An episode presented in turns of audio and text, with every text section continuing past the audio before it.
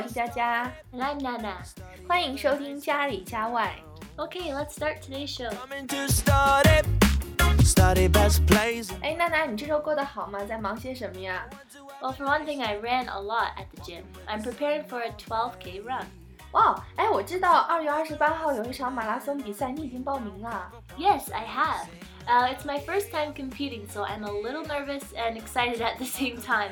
How about you? Do you want to run with me? 呃，我可以去报名给你加油吗？Okay, that's fine. I'll need a lot of encouragement, I think. 呃，马拉松在我心里就是一直跑，它到底有多长啊？A full marathon is 26.385 miles. 哦，一英里大概是一点六公里，所以二十六点三八五应该是四十二公里左右。哎，这个数字还有零有整的。Yeah, um, I was just reading about the origin of the marathon. Do you know what it is? 哦，我不知道哎，你有 Google 吗？Yes, Google knows all. Um, I was reading that it originated in ancient Greece. Uh, there are a few different legends, but the main idea is that there was a battle that happened not far from a place called Marathon. And when Greece won, a messenger ran all the way back to Athens, which was about 42 kilometers, and announced that the Persians had been defeated. After he said, We have won, oh. he collapsed and died. Oh. So, in order to commemorate him, they added the event marathon to the Olympic Games. 哦，信息量好大，就是它源于马拉松海边的一场战役。呃，雅典人获胜了之后呢，派了一个跑得很快的士兵，把这个喜讯传给了所有的雅典人。 但是呢，他说完了这个我们胜利了，然后就去世了。为了纪念他呢，在奥林匹克运动会上设立了马拉松这个项目。他当时跑的全程就是现在全马的一个长度。嗯，好感人的一个故事哦。Yeah, it's crazy. Um, but right now, Kunming just has the half marathon and the quarter marathon. This is my first time, so I chose the quarter marathon. 啊，你已经很棒了。马拉松分为全马、半马和四分马，有一些城市为了符合大众的口味，还有迷你马和亲子马。自从2006年起，还设立了世界马拉松大满贯，就是世界级的马拉松循环赛啊。其中我知道包含有六个国家，像纽约、伦敦、柏林、东京，嗯，还有 um Boston and Chicago。哦，对对对，还有波士顿和芝加哥。那马拉松的爱好者都希望去这些城市参加比赛，因为不是谁都能参加的，需要有一定的 qualification，就是报名资格，而且每个国家还是要求不一样。Yeah, and besides marathons, trail racing is also really popular these days. I know Italy's trail race is as long as 330 miles. The time limit is less than 150 hours. Could you imagine running for 150 hours?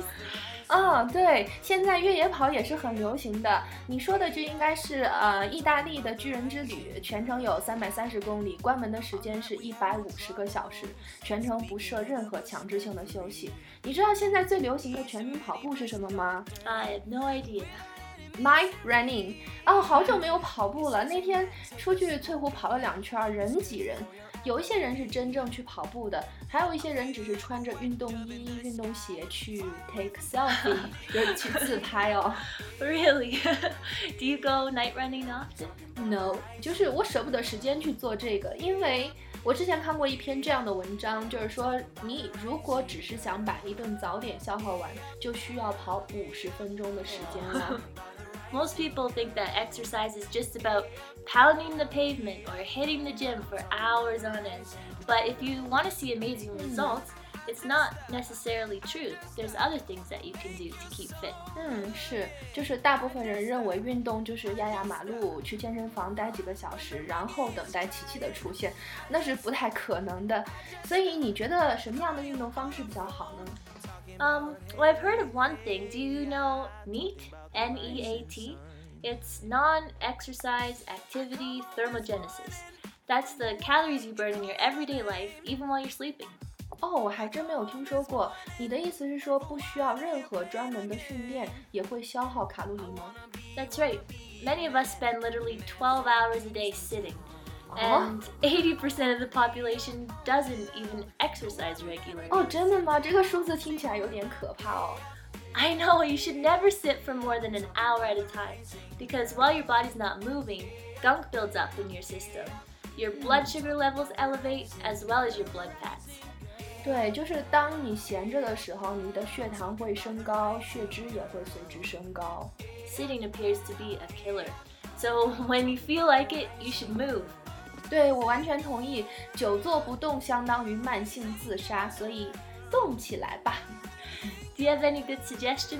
呃，刚刚你提到了健身房，就让我想到了健身房里的动感单车对减肥还是很有效果的。